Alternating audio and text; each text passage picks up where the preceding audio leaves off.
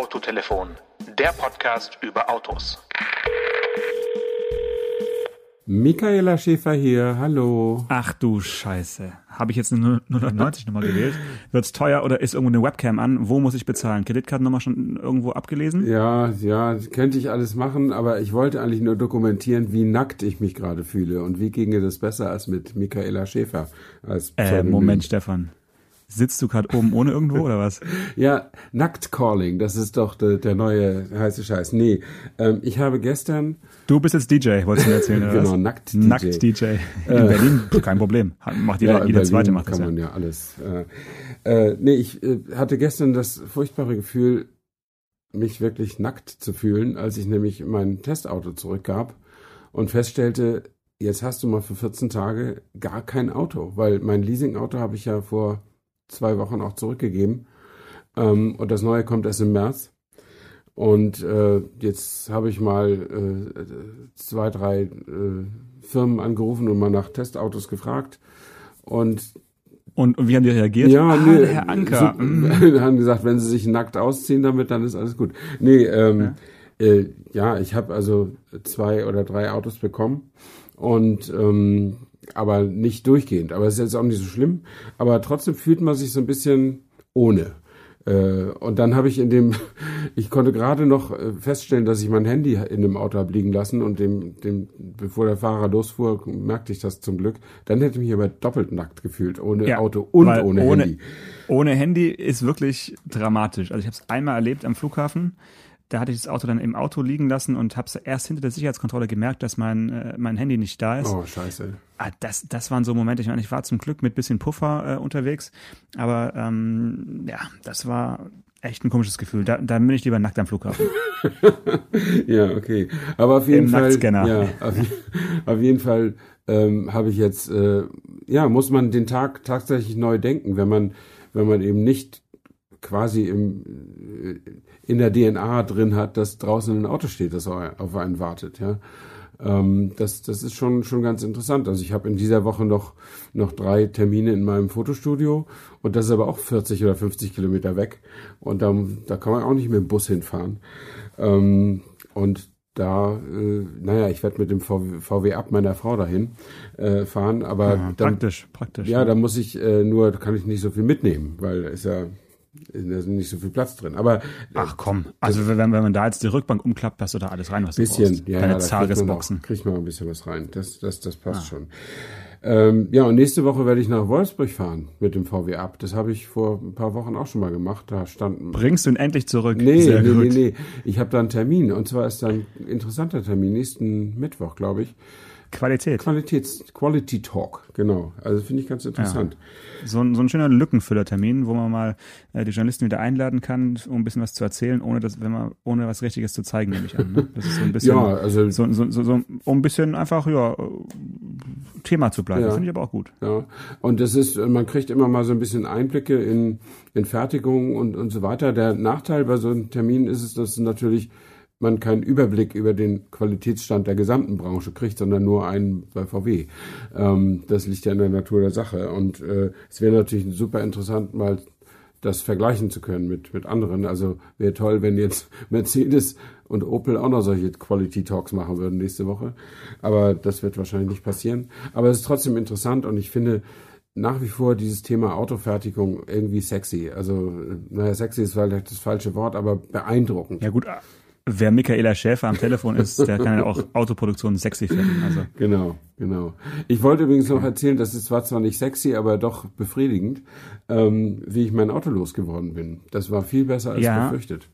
äh, lass mal kurz überlegen. Du hattest ein äh, französisches Auto, einen C5, äh, Tu- wie heißt der doch? Touré, Tour, nee, Tourer, ja. Tourer, genau. Ja. Okay, und den hast du drei Jahre oder zwei Jahre? Drei. Mhm.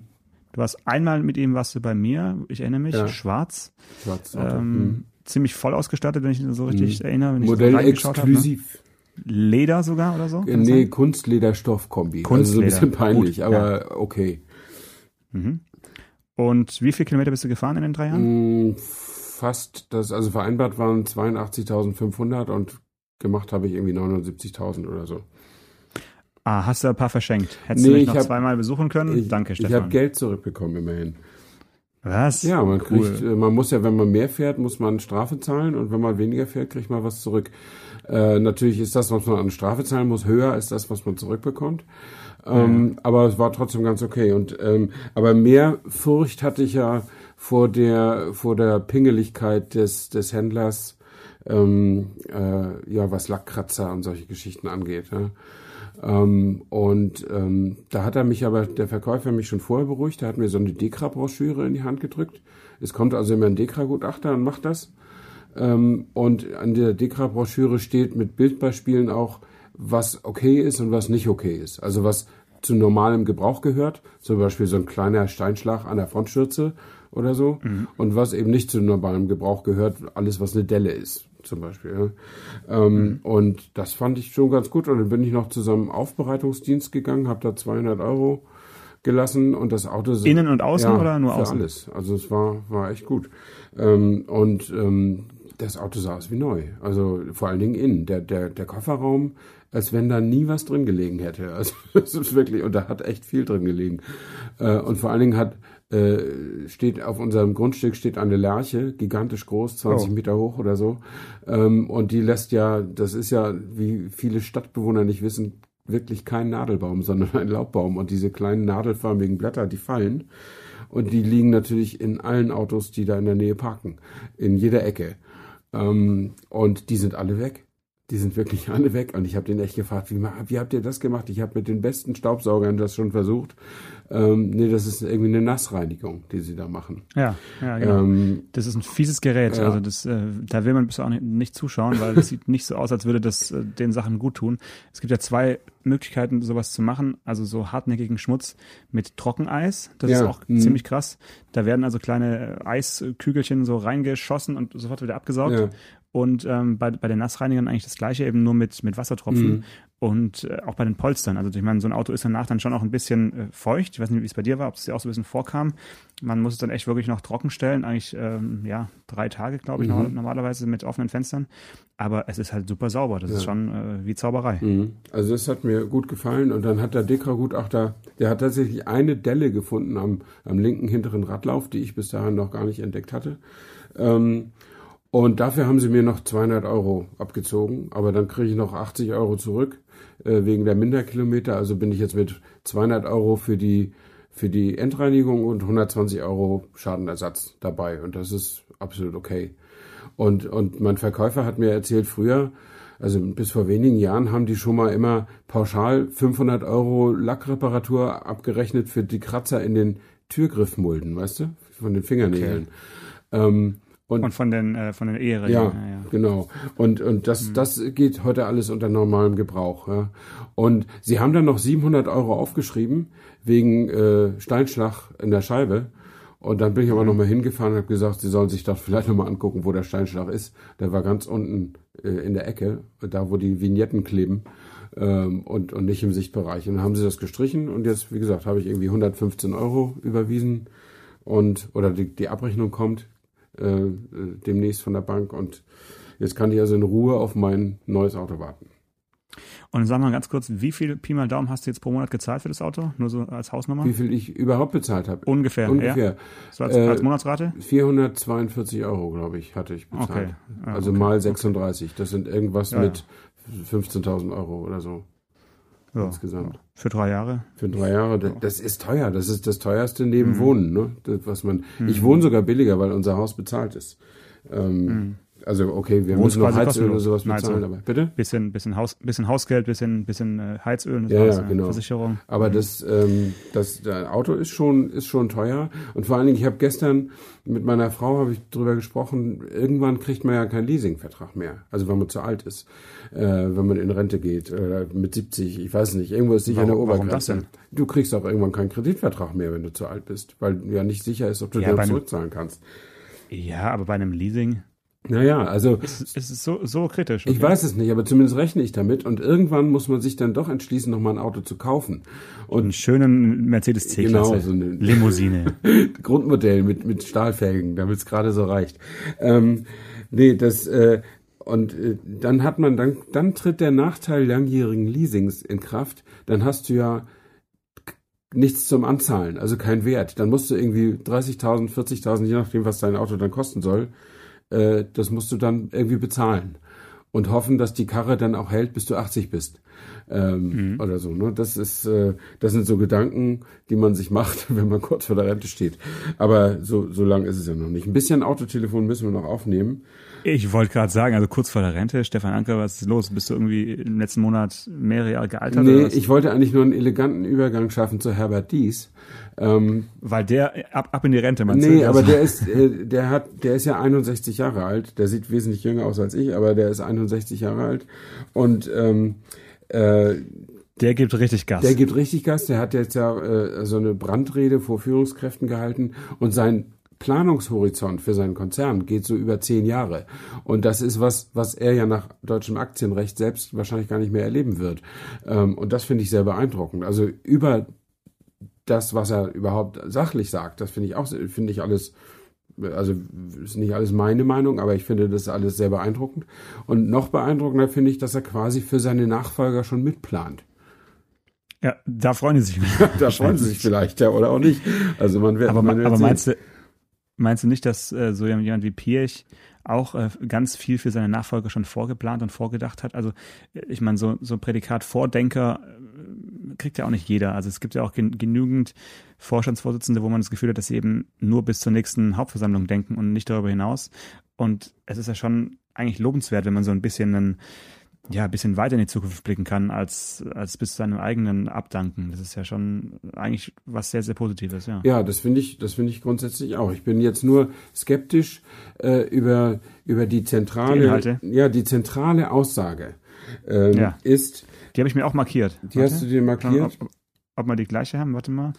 Ich glaube, das war erst auf Seite 2. Da war ich ein bisschen äh, schockiert, was da stand. Und zwar, nee, Seite 3 sogar ist es, ne?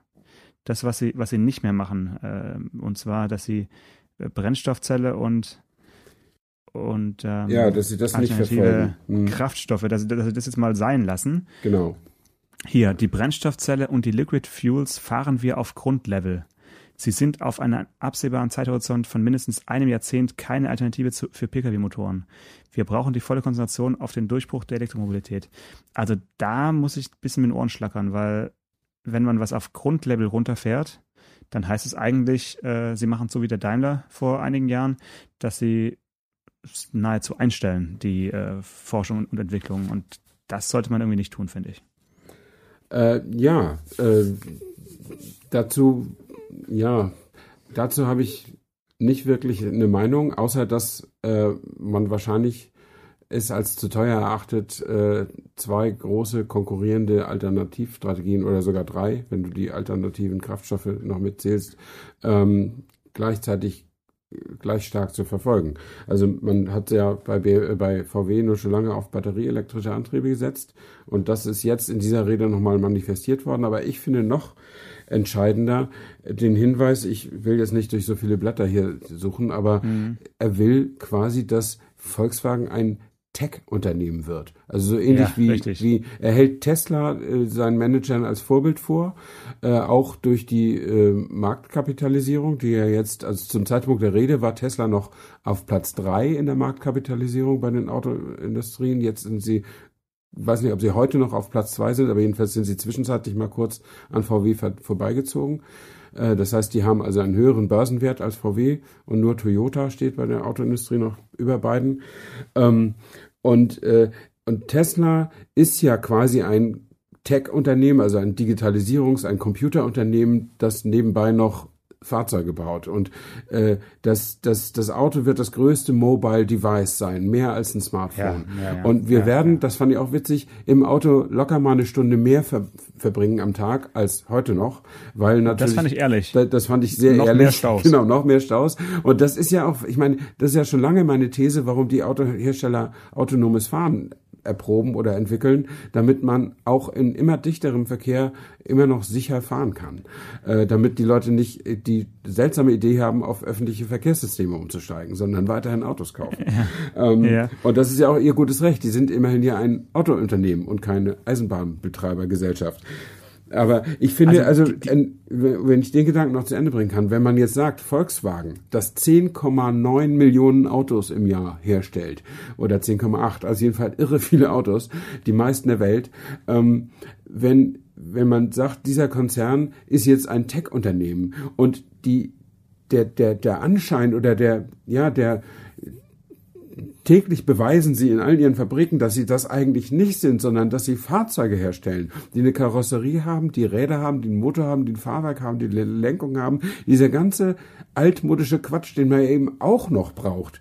Deswegen finde ich das irgendwie, irgendwie finde ich es falsch, Volkswagen als digitales Tech-Unternehmen zu denken. Das ist ein Autohersteller, ja. oder nicht? Ja. Genau. Es ist ein Autohersteller und meinetwegen können die Autos ja digital, smart und, und, und super anders sein als früher, aber es sind halt nach wie vor Autos. Und ich denke auch, dass einfach der Begriff Automobil sich äh, weiter wandeln wird und wahrscheinlich so schnell jetzt gerade wie schon lange nicht mehr. So ähnlich wie sich das Auto eben auch von der Motorkutsche zu einem äh, Vollkarosserie-Auto gewandelt hat. Und jetzt geht's eben unter, der, unter dem Blechkleid irgendwie extrem weiter. Aber jetzt auf Teufel komm raus, sich da zum zu so einem Apple äh, 2.0 zu machen und und nicht äh, zu sagen, wir sind Autohersteller, aber eben vielleicht der nachhaltigste, modernste und zukunftsfähigste, den es gibt, das hat mich auch ein bisschen verstört. Und ähm, ehrlich gesagt hat er jetzt ja auch, ähm, glaube ich, bekannt gegeben, dass sie nochmal mit, mit Microsoft eine weitere Kooperation eingegangen sind. Also nicht etwa mit Apple, sondern mit Microsoft und mhm. wollen jetzt auf den Ge Gebieten Nachhaltigkeit, digitale Bildung und Mitarbeiterengagement jetzt mit Microsoft kooperieren. Also daran siehst du schon, dass jetzt in Wolfsburg äh, demnächst so eine bisschen Bill Gates Mentalität äh, da auch einziehen wird und ähm, so die, ja, das, das, das lockere äh, da eben so eingeführt wird über so eine Kooperation. Also da bin ich mal gespannt, wie das, wie das funktioniert in, in, in Wolfsburg. Vielleicht kannst du ja nächste Woche schon mal ein bisschen gucken, ob du schon so ein paar, schon so ein paar smarte Hipster ja. in irgendwelchen Großraumbüros äh, sitzen mhm. siehst. Also, um der Wahrheit die Ehre zu geben, ich weiß natürlich oder ich habe eine Vorstellung davon, wie, wie sie das meinen. Also natürlich werden sie weiterhin Autos bauen, aber sie wollen angesehen werden und bewertet werden wie ein Tech-Unternehmen und sie wollen so geführt werden. Oder dies stellt sich vor, dass den Laden so zu führen, wie man ein Tech-Unternehmen führt. Also ganz schnell. Er sagt jetzt, äh, er benutzt auch so ständig so Kampfbegriffe. Wir stehen im Sturm. Wir haben nur diese eine Chance. Wir müssen alle unsere Kräfte bundeln und wir äh, brauchen Mut. Das sagt er einer Führungsmannschaft, ja. die in die Tausende geht, wie ich vermute, und die seit Jahrzehnten das tut, was Volkswagen eben tut, nämlich Autos bauen auf die gute alte Weise. Und das ist, äh, das beeindruckt mich schon sehr. Das also mir, mir kommt da vor wie so ein wie so jemand an, der, äh, an Bord eines, eines Segelbootes, ähm, der bei heftigem Sturm noch versucht, die Pinne oder das Ruder in die richtige Richtung zu drehen, was bei starkem Sturm, wenn Druck auf den Segeln ist, auch ganz schön schwierig sein kann. Ähm, und äh, und da bin ich echt gespannt, äh, ob er das schafft. Und er, er, er, er, er sagt ja seinen Leuten, er, er malt ja so den Teufel an die Wand, wenn wir das nicht machen. Das heißt, wenn ihr nicht alle mir und meinen Ideen folgt, dann sieht es aber ganz, ganz schlecht für uns aus. Dann wird es ganz dunkel. Ähm, ja, ja. Und ich weiß es nicht. Also wenn du jetzt mal den, den Dieselskandal zur Seite schiebst und das, das de facto hat er ja praktisch aufs Geschäft auch keine Auswirkungen, außer dass die 30 Milliarden Euro weniger netto in der Kasse jetzt haben, weil sie so viel Strafzahlungen ge gezahlt haben. Aber sie, sie haben ja deswegen keine Schulden oder irgendwie sowas. Ähm, und wenn, also man könnte ja mal annehmen, das wäre nie gewesen. Und äh, dann ist doch Volkswagen ein hoch, hoch technisch aufgestellter Autokonzern, der ganz wunderbar das Volumengeschäft und das Premiumgeschäft bedient und nach wie vor eine Schwäche hat bei billigen Autos. Ähm, das können sie halt immer noch nicht, äh, weil sie es nicht wollen, ist meine These. Also weil sie unter einen Standard nicht runtergehen wollen. Ähm, und jetzt versuchen sie aber in diesem Bereich Standards zu setzen oder Standards zu folgen, die ein Newcomer wie Tesla gesetzt hat, weil sie glauben, mhm. dass, dass das die Zukunft ist. Und ähm, also Tesla und seinen Erfolg in allen Ehren. Also man kann ja auch Erfolgsstrategien vergleichen, so dass man Tesla zu einem erfolgreicheren Autobauer macht als Volkswagen. Nämlich Tesla hat im letzten Jahr irgendwie 370.000 Elektroautos ver verkauft, aber Volkswagen nur 140.000. Also ist Tesla das erfolgreichere Geschäftsmodell, wenn man das so berechnet. Aber kann man das so berechnen? Ähm, ich würde mal sagen, VW war ja schon immer so eine Art äh, Second Mover und, und jetzt selten so von so einem Pioniergeist gesegnet, wie es momentan irgendwie dies äh, versucht zu formulieren. Und auch jetzt haben sie ja erstmal abgewartet und folgen ja oder eifern quasi Tesla nach ja. und sind jetzt ja nicht, sind ja jetzt nicht vor Tesla mit dieser Strategie um die Ecke gekommen und vor dem Dieselskandal, sondern sie haben ja wirklich sich einfach zu lange auf ihren alten Verbrennern irgendwie ausgeruht und eben auch noch äh, äh ja Betrug damit mit, mit reinge, reingebracht. Und vielleicht ist es so ein bisschen, wie es auch sagt, so ein bisschen die letzte Chance. Also die letzte Chance da, den Laden irgendwie zu retten, ist jetzt halt wirklich in eine andere Richtung zu gehen. Wir sind da, glaube ich, beide so ein bisschen skeptisch, ob es jetzt die richtige ist, komplett nur auf die Batterieelektrik äh, zu setzen. Ähm, ich halte es für, für ein bisschen über, überhitzt, mhm. so sage ich jetzt mal. Aber also diese Rede, die Frage ist natürlich, wie ist die Rede in die Öffentlichkeit gekommen? Also sie ist ja auf dem äh, Global Board Meeting gehalten worden am 16. Januar. Ja. Äh, wie wurde die nach außen gebracht? Wahrscheinlich hat sie einfach jemand mit rausgenommen. Ähm, okay. Aber das ist schon, schon hart, wenn man das sich, durchliest und überlegt, was für ein Hersteller eben äh, so einen Chef an der Spitze momentan hat. Ist ja nicht irgendwie ein, ein kleiner aufschreibender Hersteller, der jetzt äh, Tesla ein bisschen ärgern möchte, sondern es ist ja wirklich so, das, das Mutterschiff, sag ich mhm. mal. Ja, absolut. Und, ja. Und ähm, ja, also da, da kann man wirklich sich auf 2020 jetzt freuen und, und gucken, wie der ID, ID3, ID3 einschlägt, weil der, der muss halt einschlagen. Der ist so ein bisschen zum Erfolg verdammt.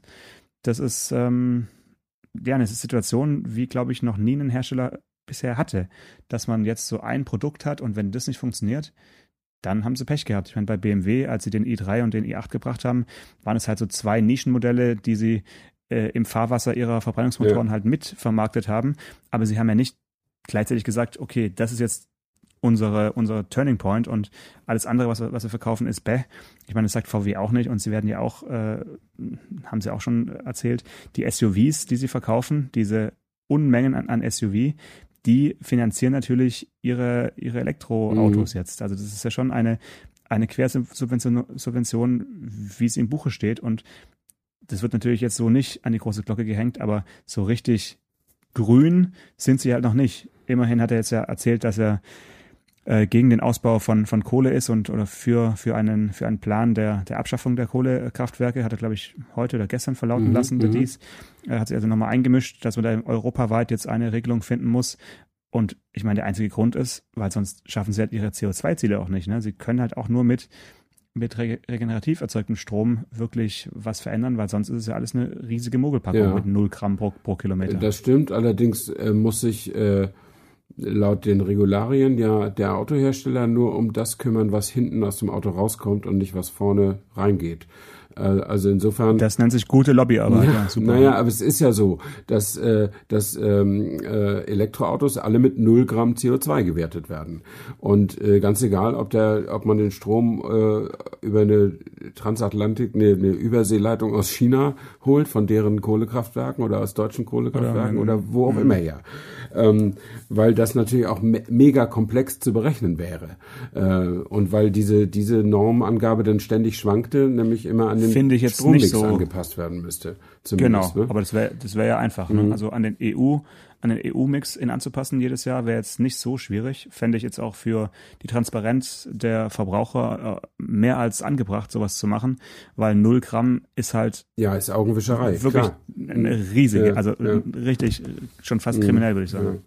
Ja. Ähm, also ich habe hier gerade mal die die Stelle in der Rede gefunden, wo wo er über den ID3 auch spricht. Äh, äh, ich trage mal den Satz kurz vor. Der ID3 muss auf die Straße, sagt der Chef. Dazu müssen wir die Herausforderung im Anlauf bewältigen. Die Challenge ist die Software- und Elektronikkomplexität. Und dann ja. redet er noch über die anderen Elektromodelle im Konzern. Und in der Summe ist das, sagt er, vielleicht die schwierigste Aufgabe, die Volkswagen je vor der Brust hatte. Äh, und zwar ist, glaube ich, nicht so schwierig, die Autos irgendwie auf Qualität zu bringen. Viel schwieriger ist es, Kunden dafür zu finden. Ähm, weil das ist ja die Wette auf die Zukunft. Ähm, du, mach, du findest eine Lösung und hast den wichtigsten Mitspieler, nämlich deinen Kunden, gar nicht mit im Boot. Äh, dem, dem zeigst du das erst, wenn du alle deine Aufwendungen gemacht hast, wenn du alle Milliarden Mhm. ausgegeben hast und die Autos fertig sind, dann bringst du sie, zahlst du noch die letzte Rechnung an den Spediteur, der liefert sie beim Händler ab und dann erst fängt es an, interessant zu werden. Ähm, Mhm. Und ja, da sind wir wieder bei den, bei meinen drei Problemen der ID3 klein 30.000, ID3 mittel 40.000, ID3 groß 50.000. Ähm, so jetzt über den Daumen gesprochen. Ähm, und ja, da wollen wir noch mal sehen, ob man für 40.000 nicht lieber, doch einen voll ausgestatteten Golf GTD Variant nimmt. Oder so, ja. Wenn es wenn's dann halt noch gibt. Wenn es ja, den noch die gibt, Frage. ja. Aber momentan gibt's ihn ja noch. Also die, du kannst ja jetzt nicht, also wenn man richtig radikal wäre, dann müsste man alle Verbrennungsmotoren aus dem Angebot rausnehmen und sagen, wenn du einen VW haben willst, dann bitte nur elektrisch. Aber dann kaufen sie Leute doch alle wieder Opel. Ähm, zumindest viel, viele. Und dann ist, dann ist aus mit 10,9 Millionen Autos im Jahr. Also diese Übergangsphase, äh, diese Übergangsphase, die ist, also ich beneide den nicht um seinen Job. Ich will auch, ich will das auch nicht kleinreden. Ich finde das total beeindruckend. Ich bin eben nur nicht so sicher wie er, ob das alles so super erfolgreich wird. Aber vielleicht musst du als CEO auch so super streng, also Elon Musk, der hat sich ja jetzt auch wieder nicht, nicht entblödet, in Shanghai bei der Fabrikeröffnung da so als Tanzbär aufzutreten. Äh, ich weiß nicht, ob Ja. du das Video gesehen hast. Also Nee, nee, zum nee, Fremdschämen. War ja. Barbara Schöneberger auch wieder da? Nee, oder? das war irgendeine chinesische Moderatorin, die dann auch Ja. äh, versucht hat, das wegzulächeln, aber das war natürlich für- komplett unasiatisch, äh, sich da so Ja. zu verhalten. Hat noch die Jacke ausgezogen wie so ein Strip-Tänzer. Oh Gott, seine, und ja. Und ist- Sein Lasso rausgeholt. Du musst, nee, das nicht. Aber du musst, du musst eben als CEO auch einfach stur vorangehen. Ja, das, das zeichnet diese Leute ja auch aus. Und äh, das finde ich, finde ich schon auch beeindruckend. Aber man kann nur hoffen, dass das alles so gut geht für sein Geschäft. Ja. Also ich finde es interessant, dass das, was jetzt da passiert bei VW, erleben wir im Kleinen an zwei Beispielen. Einmal die Marke Smart, die äh, vor einigen Jahren mit äh, Pauken und Trompeten angekündigt hat, der au erste Automobilhersteller der Welt zu sein, der komplett von Verbrennungsmotoren auf Elektro umstellt. Ja. Ja?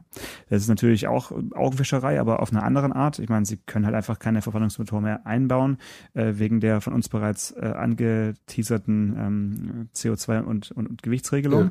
Also sind sie dazu verdammt, ihre Kleinstwagen elektrisch äh, zu motorisieren. Ähm, da ist jetzt natürlich spannend, wie klappt diese Umstellung? Soweit ich weiß, äh, ja, ist da ja, sage ich mal, von knapp 100.000 Einheiten pro Jahr, die man so in den besten Jahren verkauft hat. Äh, da wird man jetzt auch irgendwo im, im niedrigen äh, Bereich rumkraxeln, bis man da irgendwie auf Stückzahlen kommt, die auch nur annähernd äh, die der Verbrennungsmotoren äh, wieder erreichen. Also da sieht man eigentlich, wie es, wie es funktioniert oder wie es eben nicht funktioniert. So eine enorm krasse Umstellung.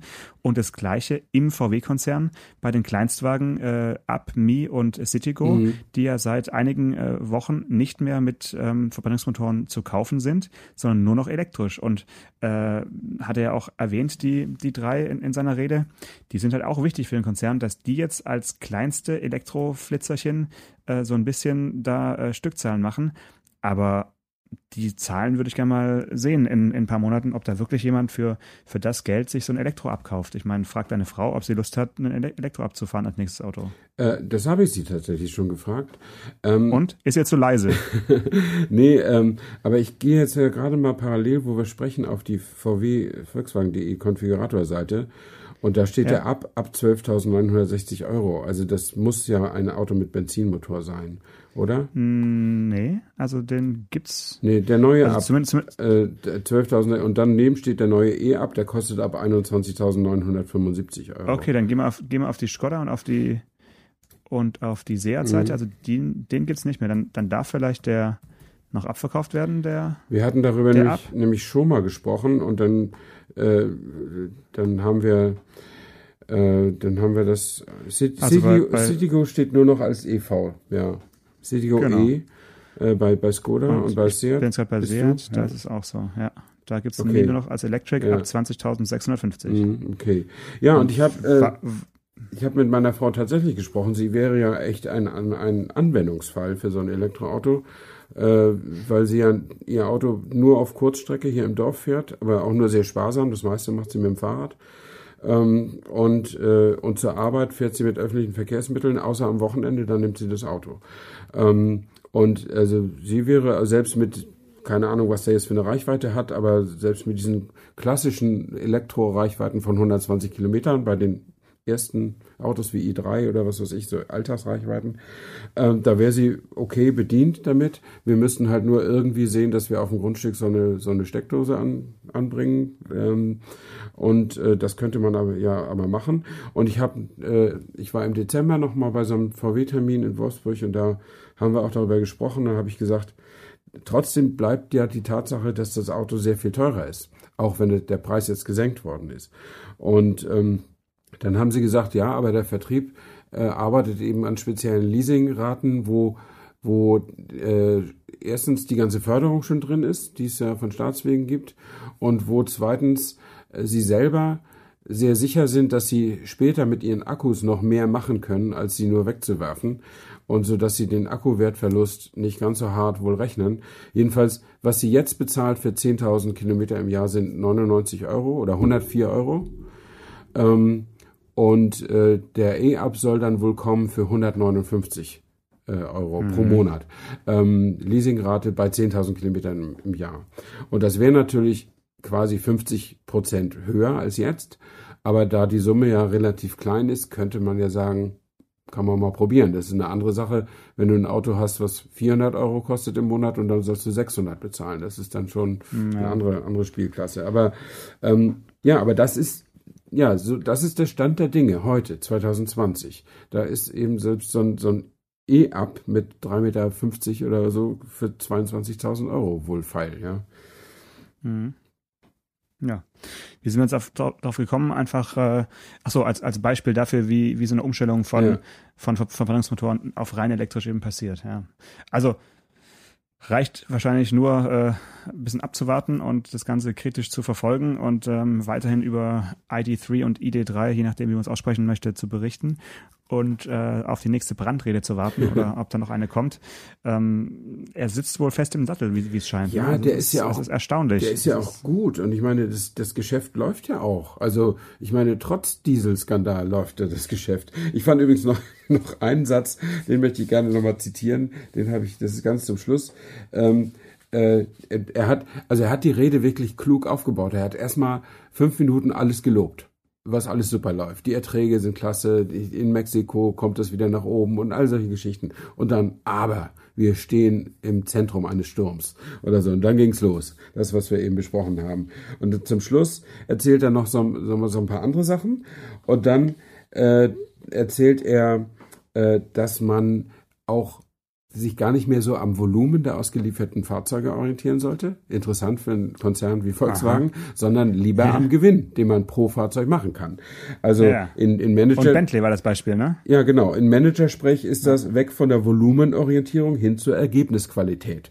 Ähm, und dann Beispiel Bentley, 10.000 Auslieferungen. Gratulierter, herrlich, großartige Leistung, Bentley. Aber nichts dran so, verdient. Aber null, also schwarze Null. Ist ja besser als die, die Verluste, die sie früher hatten. Und dann sagt er aber ganz deutlich in einem ganz klaren deutschen Satz, äh, wenn ich ganz ehrlich bin, lieber wären mir 5000 Auslieferungen und eine Rendite über 20 Prozent. Was man nämlich, das sage ich jetzt, im, in solchem Luxusmarkt durchaus auch mal haben kann. Also siehe Porsche. Haben sollte eigentlich. Und ich glaube, ja. Rolls-Royce hat auch eine ganz fette Rendite mit seinen Autos. Ähm, also ja, das, das ist schon äh, Klar, wenn ich, ich meine, wenn ich ein Auto für eine Milliarde Euro verkaufen kann, brauche ich nicht eine Million Autos für 1000 Euro zu verkaufen. Äh, so, ne? Und das ist jetzt ein extremes Beispiel, aber man würde auch gut aussehen mit neun Millionen verkauften Autos, wenn die alle ein bisschen teurer verkauft werden können. Ja, das äh, wird wahrscheinlich auf uns zukommen jetzt demnächst. Also so kann man ihn zumindest verstehen. Wenn das, was für Bentley gilt, gilt natürlich auch für alle anderen VW-Marken. Also warum auch nicht? Ja. Ne? Genau. Und ich meine, dann fallen vielleicht irgendwann die, die ganz kleinen Leute, die ganz kleine Autos kaufen oder ganz billige Autos kaufen, so ein bisschen hinten runter. Das ist ja äh, ein gesellschaftliches Problem dann. Also bislang ist ja so, dass Auto zwar teuer ist, aber eigentlich kann sich ja jeder irgendwie in seinem Leben das Autofahren irgendwie leisten, wenigstens mal als Gebrauchtwagen. Ähm, und äh, das fällt vielleicht bei dieser Umstellung hinten rüber, dass äh, die einfachsten Leute dann kein Auto mehr haben können, selbst wenn sie eins wollen. Ähm, hm. Und dann fragt sich, ob das eine wünschenswerte Entwicklung ist oder nicht. Aber das ist vielleicht auch zu sehr in die, in die Kristallkugel geguckt und das können wir vielleicht nicht in Folge 83, sondern in Folge 380 dann mal besprechen. Oh, ah, das, das, das, die kommt, die kommt bald. Ich sag's dir. Ja. Sag mal, eine Sache noch zum Schluss. Kennst du jemanden in Düsseldorf zufällig? Persönlich? Ja, ja, deinen Kollegen Andreas, oder? Wohnt der nicht da? Ach ja, stimmt, aber der hat kein Audi. Ich bräuchte hier mal eine Hörerin oder einen Hörer vom Autotelefon aus Düsseldorf, die einen Audi fährt, der ähm, Juli 2019 produziert oder neuer. Mhm. Und zwar bitte A4 oder aufwärts. Also bitte ein richtig großer Audi äh, weil da ist jetzt ein neuer Dienst freigeschaltet worden, den ich noch dir kurz erzählen wollte und, und, und ähm, mit dir drüber sprechen mhm. wollte. Ähm, und zwar die Ampelinformation. Weil das ist so ein Dienst, der sich mir nicht so richtig erschließt, ob der wirklich sein Geld wert ist oder nicht. Und zwar Ampelinformation ist, also, ist so ein typischer ähm, K2X-Dienst, mhm. also die Infrastruktur kommuniziert mit den Autos. Und in Düsseldorf können jetzt also demnächst ab Ende Januar 150 Ampeln mit diesen genannten Audis kommunizieren. Ja. Und die können zwei Sachen. Die können dir quasi die optimale Geschwindigkeit anzeigen, die du fahren sollst, um äh, an der Kreuzung anzukommen, wenn die Ampel dann wieder grün ja. ist. Also so eine Art grüne Welle mhm. anzeigen. Äh, jetzt stell dir mal vor, du fährst in Düsseldorf auf einer recht leeren Straße an einem Sonntagmorgen und vor dir fährt ein Audi Q8 mit sagen wir mal 43 km/h, mhm. wo man 50 fahren könnte. Was machst du da, wenn du hinter ihm fährst?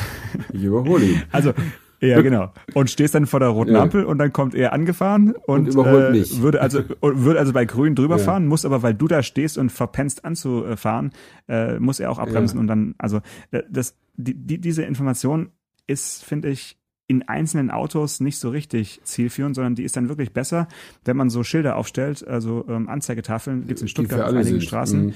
Die, die quasi dynamisch sagen, jetzt lieber 40 fahren oder 30 äh, oder 50 und dann kommt man also bei der großen Kreuzung, wo sich immer staut, äh, so durch, dass man da mm, im besten Fall mm, nicht mhm. anhalten muss. Ja. Also das, äh, das ist die eine äh, Sache. Und die andere Sache ist der äh, Time to Green Countdown. Also dann stehst du an der Ampel und in deinem äh, Cockpit, in, in deinem Bordcomputer-Display siehst du also, wie die Sekunden runterzählen, bis es dann grün wird. Ähm, bringt's das? Also ist es einfach nur so eine Motivation für einen noch besseren Ampelstart oder ähm, würdest du da auf dein, auf dein Display gucken?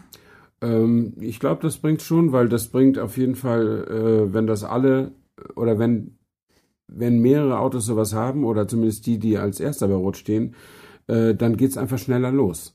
Und dann kommt vielleicht ein, ja ein, Auto mehr das pro Rot, pro Grünphase rüber und das kann ja auch schon helfen. Ein Auto mehr können oft zehn Prozent sein bei so einer Ampelphase oder sogar mehr als zehn Prozent, je nachdem, was für eine Ampel Ja, aber es ist. gibt ja es gibt ja Länder, wo so ein Countdown einfach oben an der Ampel mit mhm, angezeigt mhm, wird. Also viele Länder, ja. sowohl für Fußgänger als auch für mhm. Autos. Aber jetzt wieder in einzelnen Audis, äh, ob es das bringt. Also für mich sind die beiden Funktionen so ein bisschen rätselhaft und sind eigentlich auch nur so Vorgriffe auf autonomes Fahren, ja, weil irgendwie müssen die autonomen Autos dann ja auch wissen, wann es äh, wann's rot wird, wann es grün mhm. wird und wie schnell sie fahren sollen. Und gerade der Ampel-Countdown ist natürlich äh, für autonome Autos dann enorm wichtig, weil dann können sie wieder äh, schon mal den Gang einlegen oder ähm, die Systeme hochfahren und dann auch entspannt losfahren. Mhm. Ähm, aber vielleicht haben wir einen Hörer oder eine Hörerin aus Düsseldorf mit so einem Audi, ja. die uns dann mal äh, live berichten kann. Also gerne äh, per Instagram. Aber das muss ja ein äh, neu gekaufter Audi sein, oder nicht? Oder wird ja, das jetzt also nachgerüstet in, in den Audis? Es ist seit Juli 2019 äh, Produktion, so. ähm, ist es ist mit eingebaut. Und jetzt machen Sie es erst eine Pressemitteilung?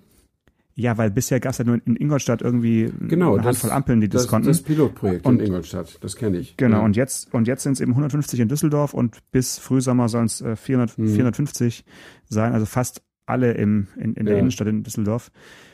Ähm, da hätte ich ganz gerne mal eine, Sprach, eine Sprachnachricht von äh, einem Mithörer, ja. äh, ob das funktioniert und ähm, ob man dann eher häufiger angehupt wird oder nicht, wenn man da mit 43 äh, entlang fährt oder ja. ob es wirklich was bringt. Möglicherweise wird es ja zunächst auf vierspurigen Stadtstraßen getestet und dann können die Leute, die ungeduldig sind, ja einfach auf der Antispur wechseln und an dir vorbeifahren und dann steht dir keiner im Weg, wenn du mit 37,5 mit deinem Q8 äh, an die an die dann gelb werdende Ampel ranrollst.